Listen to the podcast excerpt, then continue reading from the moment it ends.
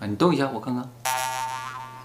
哈喽，大家好，我是老高。今天呢是二零一九年的五月一日啊。那么对于我们的观众来说，今天可能是一个很平常的日子，但是对于日本这个国家来说，今天是个非常特别的日子啊。那么从今天开始呢，已经在位三十年的明仁天皇退位啊，德仁亲王呢继位，成为新的令和天皇。终于熬成婆了。熬成婆了。那么这一次天皇交接啊，有个非常特别的地方，就叫生前退位啊，所以呢，也就造成了日本在近几百年来第一次又出现了太上皇。据天皇自己说，就是工作太辛苦了啊，退不了休啊，没有个盼头。那么天皇都要干什么？大家可能不知道啊。我看过一个纪录片，天皇的生活真的是按我正常人来看的话是挺单调的。他每天啊要阅读大量的资料。这些呢，有可能一些书籍，也有可能是一些国家的一些重要的文件啊，他都要审阅。而且呢，我觉得最辛苦的就是他每周啊都要到寺院里去跪拜四个小时，为全国人民祈福。你想，八十五岁要在那跪四个小时，多么的辛苦啊！我觉得人的极限跪不了四个小时吧。我估计可能跪一会儿，休息一会儿。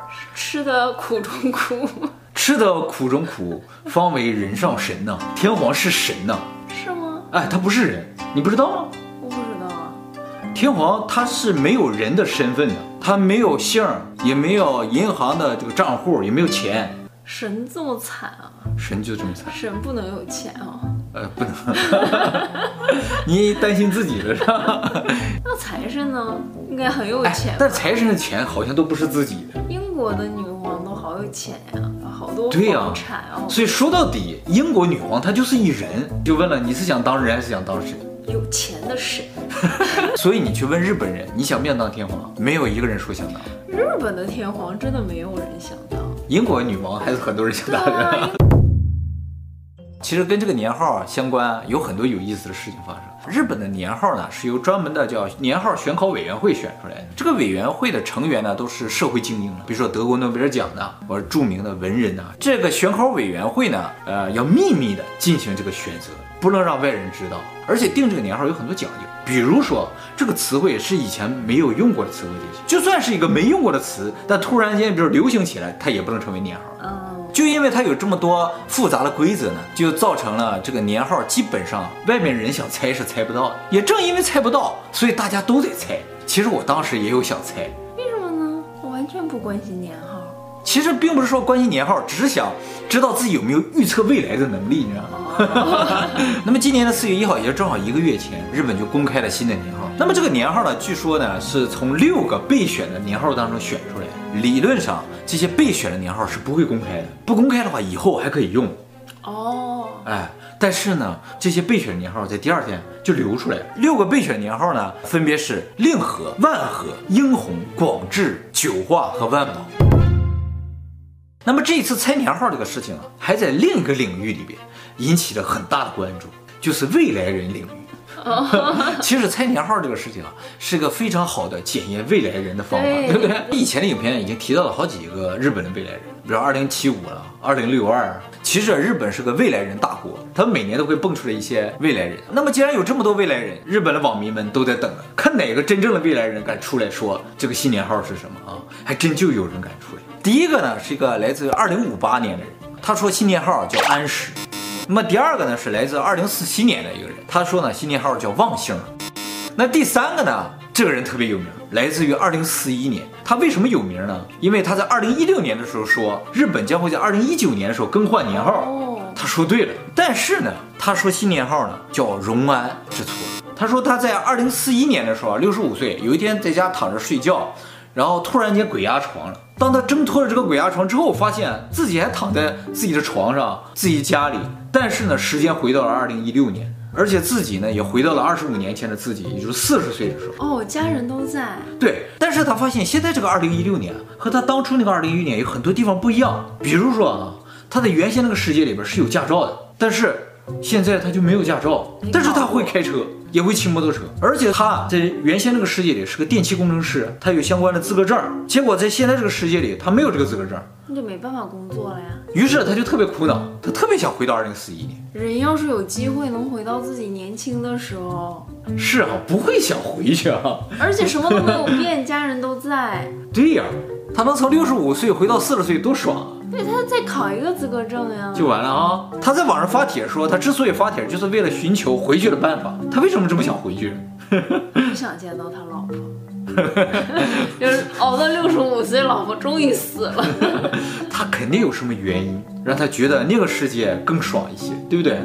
还有第四个，来自于二零三八年，他说新年号啊叫做新安。第五个呢，就是来自于二零二零年，也是最近的一个，来自于明年。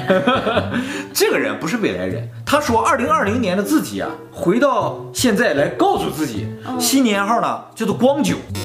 那这些都是在新年号之前大家就已经关注了吗？对。那不就不会采用吗？没错，这也就是一个 bug，算是啊。这个未来人他们说了新年号。就会成为话题，也就不会成为新年号。对，所以只要是有点名的未来人，肯定都说不对。那么从根本上而言，如果未来人想证明自己是未来人，他就应该在年号发表之前写在一个纸上，然后交给一个权威的第三方，然后新年号一公开一打开对上了，就能证明他是未来人。当然还有一个办法，就是这个未来人足够没名，就他说了也没人注意到，也就不会成为话题。话题，嗯。结果后来发现他说对了，这也是可以的。有吗？有一个，真的假的？还真有一个啊！说对了，说对了，就是新年号发表的这一天，四月一号这天啊，人们搜索推特，发现，在二零一六年，有一个人发了个推特，上写着“明治、大正、昭和、平成、令和”，没有违和感，有整整三年前。一六年那时候还没说换年号吧？对啊。而且他不是仅仅说了“令和”两个字儿，对，他把前面年号都写出来了，就说明他说这个“令和”就是年号，一定是年号。他怎么知道？太神了。那么年号一公开啊，这个推特立刻就火了啊，大家都说这可能就是真正的未来人。然后呢，大家就开始研究他推特的内容啊，发现他大部分的内容都是跟一些二次元的，比如说漫画、游戏啊，有点像宅男。啊，对对对。那么很多人就猜测说，这个人有没有可能是年号选好委员会里边的？可是二零一六年，他也不知道哪个会定。对，选好委员会啊，其实是近些日子才定下来的。而且，就就算是他是选考委员会的，也不能在三年前就知道要选令和这个年号。对啊，天皇的小号。啊，我觉得天皇有可能是漫画家呀，喜欢画漫画是吧？天皇嘛，谁都认识他，他可能有一些笔名，出书啊，出漫画呀。啊，这绝对是有可能。写一些脚本啊。哦虽然你们都认识我，可是你不知道那个是我是吧？其实人都有这样一面，就比如说有一个很牛的频道，其实是我做的，但是我没露脸，看谁能发现啊？慢慢慢慢发现。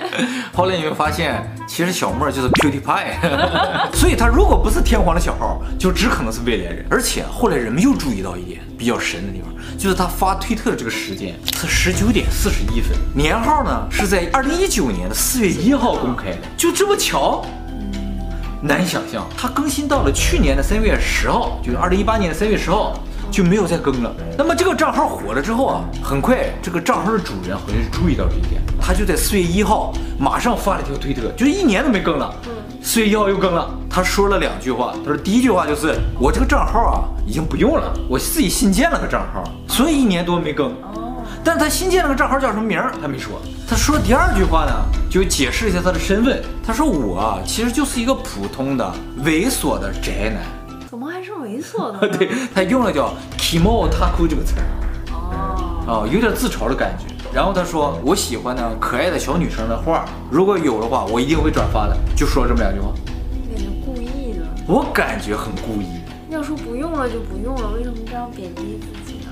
而且我觉得这种撇清的感觉，更增加了他未来人的这种浓厚感。对对，就只有他一个人才中，只有这一个。哎，那推特日期可以造假吗？哎，你说到关键了。这个事情呢，也很多人想过了啊。于是就有个记者啊，去问了一下推特日本公司，说有没有两种可能，一种呢就是他二零一六年真的发了一条推特，只是后来年号出来，他把这个推特内容改了。还有一种可能就是。他是新发了一条推特，但是他把时间改到了二零一六年。这两条实现任何一条都能实现这个效果。于是呢，推特公司还真就回复了。推特公司说，第一点，内容和时间都是不能更改。第二个就是他们查过数据库了，说这条推文在二零一六年发出之后就再也没有动过。那就是官方认证了。这个没错未来人，也就是说，这条内容是真真正正的当年发出来的，超牛的。太厉害了啊！我想去追踪他，可是我没有推特，对，有推特没有用，他新账号你不知道，他也不知道我没露脸的那个。他说不定知道呢。那么这个人其实有三种可能性，就是他是未来人，要么他就是预言者，就是说他能够看到未来的这种人。哎，你觉得哪个比较好？当然预言好了，未来人其实说白了就是普通人，而预言者是有超能力哎。可是我想当未来人，为什么呢？回去就变年轻啊！预言你有什么可牛的？反正我是想当预言者。也是，因为你要是预言者的话，我就不会发生改变，我还在。你这说的太对了。那当然还有一种可能性，就纯粹纯粹的巧合这可太难了，他把前面的年号按顺序都写出来了。啊，这个巧合可能性太低了。对，我觉得他一定是未来人。其实我个人也希望他是未来人。